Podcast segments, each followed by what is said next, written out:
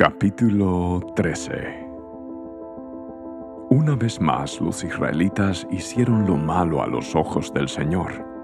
Así que el Señor los entregó en manos de los filisteos, quienes los oprimieron durante cuarenta años. En esos días vivía en la ciudad de Sora un hombre llamado Manoah, de la tribu de Dan. Su esposa no podía quedar embarazada y no tenían hijos. Entonces el ángel del Señor se le apareció a la esposa de Manoah y le dijo, Aunque no has podido tener hijos, pronto quedarás embarazada y darás a luz un hijo varón. Así que ten cuidado no debes beber vino ni ninguna otra bebida alcohólica, ni comer ninguno de los alimentos prohibidos. Quedarás embarazada y darás a luz un hijo a quien jamás se le debe cortar el cabello, pues él será consagrado a Dios como nazareo desde su nacimiento. Él comenzará a rescatar a Israel de manos de los filisteos. La mujer corrió a decirle a su esposo, Se me apareció un hombre de Dios. Tenía el aspecto de uno de los ángeles de Dios. Daba miedo verlo. No le pregunté de dónde era y no me dijo su nombre, pero me dijo, Quedarás embarazada y darás a luz un hijo. No debes beber vino ni ninguna otra bebida alcohólica, ni comer ninguno de los alimentos prohibidos, pues tu hijo será consagrado a Dios como nazareo desde el día de su nacimiento hasta el día de su muerte. Entonces Manoah oró al Señor diciendo, Señor, te pido que el hombre de Dios vuelva a nosotros y nos dé más instrucciones acerca del hijo que nacerá.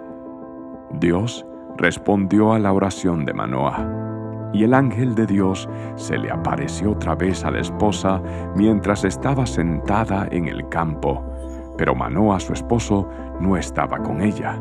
Así que enseguida ella fue corriendo a contarle a su esposo, el hombre que se me apareció el otro día está aquí de nuevo. Manoa regresó corriendo con su esposa y preguntó, ¿Eres el hombre que le habló a mi esposa el otro día? Sí, contestó él, soy yo. Entonces Manoa le preguntó, cuando tus palabras se hagan realidad, ¿qué reglas deben gobernar la vida y el trabajo del muchacho?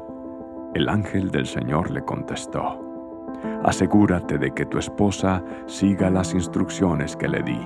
No debe comer uvas, ni pasas, ni beber vino u otra bebida alcohólica, ni comer ningún alimento prohibido. Entonces Manoa le dijo al ángel del Señor, Por favor, quédate aquí hasta que preparemos un cabrito para que comas. Me quedaré, le contestó el ángel del Señor, pero no comeré nada en cambio, puedes preparar una ofrenda quemada como sacrificio al Señor. Manoa no se daba cuenta de que era el ángel del Señor. Entonces Manoa le preguntó al ángel del Señor, ¿Cómo te llamas? Pues queremos honrarte cuando todo esto se haga realidad. ¿Para qué preguntas mi nombre? contestó el ángel del Señor. Es demasiado maravilloso para que tú lo comprendas. Después Manoa tomó un cabrito y una ofrenda de grano y ofreció todo sobre una piedra como sacrificio al Señor. Y mientras Manoa y su esposa observaban, el Señor hizo algo asombroso. Cuando las llamas del altar se elevaron hacia el cielo, el ángel del Señor ascendió en medio del fuego. Al verlo, Manoa y su esposa se postraron rostro en tierra. El ángel no volvió a aparecerse a Manoa y a su esposa. Entonces Manoa finalmente se dio cuenta de que era el ángel del Señor y le dijo a su esposa, seguramente moriremos porque hemos visto a Dios.